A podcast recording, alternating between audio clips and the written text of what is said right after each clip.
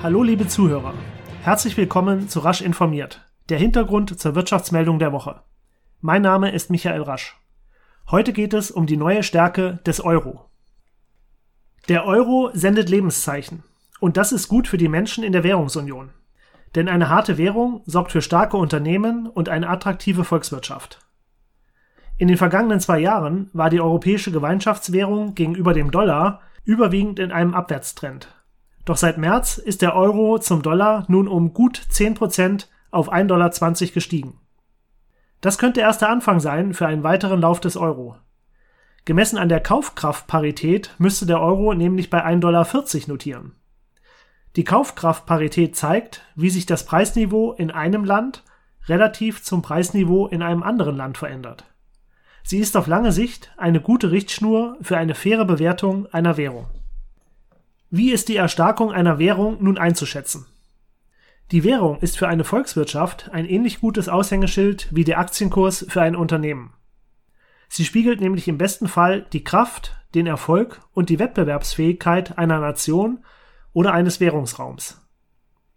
Häufig wünschen sich Politiker, Firmen und Medien ja eine schwache Währung, da dies die Exporte von Unternehmen in andere Wirtschaftsräume erleichtert, weil sich die Exporte verbilligen. Doch das ist eine sehr kurzfristige Sichtweise. Durch eine schwache Währung bekommen Unternehmen nämlich Geschenke. Man könnte auch sagen, sie erhalten Zufallsgewinne. Bei einer starken Währung bekommen sie hingegen keine Geschenke, sondern sind gezwungen, effizient, innovativ und produktiv zu bleiben. Das hält die Manager auf Trab und die Unternehmen fit. Zudem profitieren Firmen von sich verbilligenden Zulieferungen aus dem Ausland für die eigenen, im Heimmarkt hergestellten Produkte.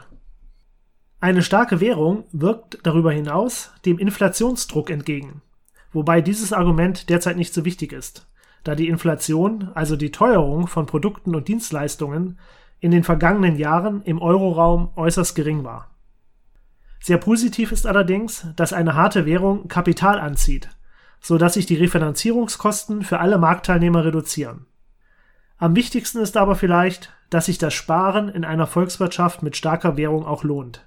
Dies führt vereinfacht gesagt zu höheren Investitionen, mehr Arbeitsplätzen und zu steigenden Einkommen für Arbeiter und Angestellte. Durch steigende Löhne können die Bürger dann wiederum mehr konsumieren oder mehr sparen, je nach eigenem Gusto. So entsteht Wohlstand in einer Volkswirtschaft. Bei einer schwachen Währung dreht sich die Spirale hingegen in die andere, unheilvolle Richtung. Für Ökonomen sollte daher die Gleichung gelten harte Währung, starke Unternehmen, attraktive Volkswirtschaft. Freuen wir uns also, wenn der Euro künftig weiter steigen sollte. Denn mit dem Wissen von heute können wir die Bedenken von Medien und Unternehmen wegen der angeblich geringeren Exportchancen geflissentlich überhören. Wer das nicht glaubt, sollte in die Schweiz schauen. Eine der härtesten Währungen der Welt ist schließlich der Schweizer Franken.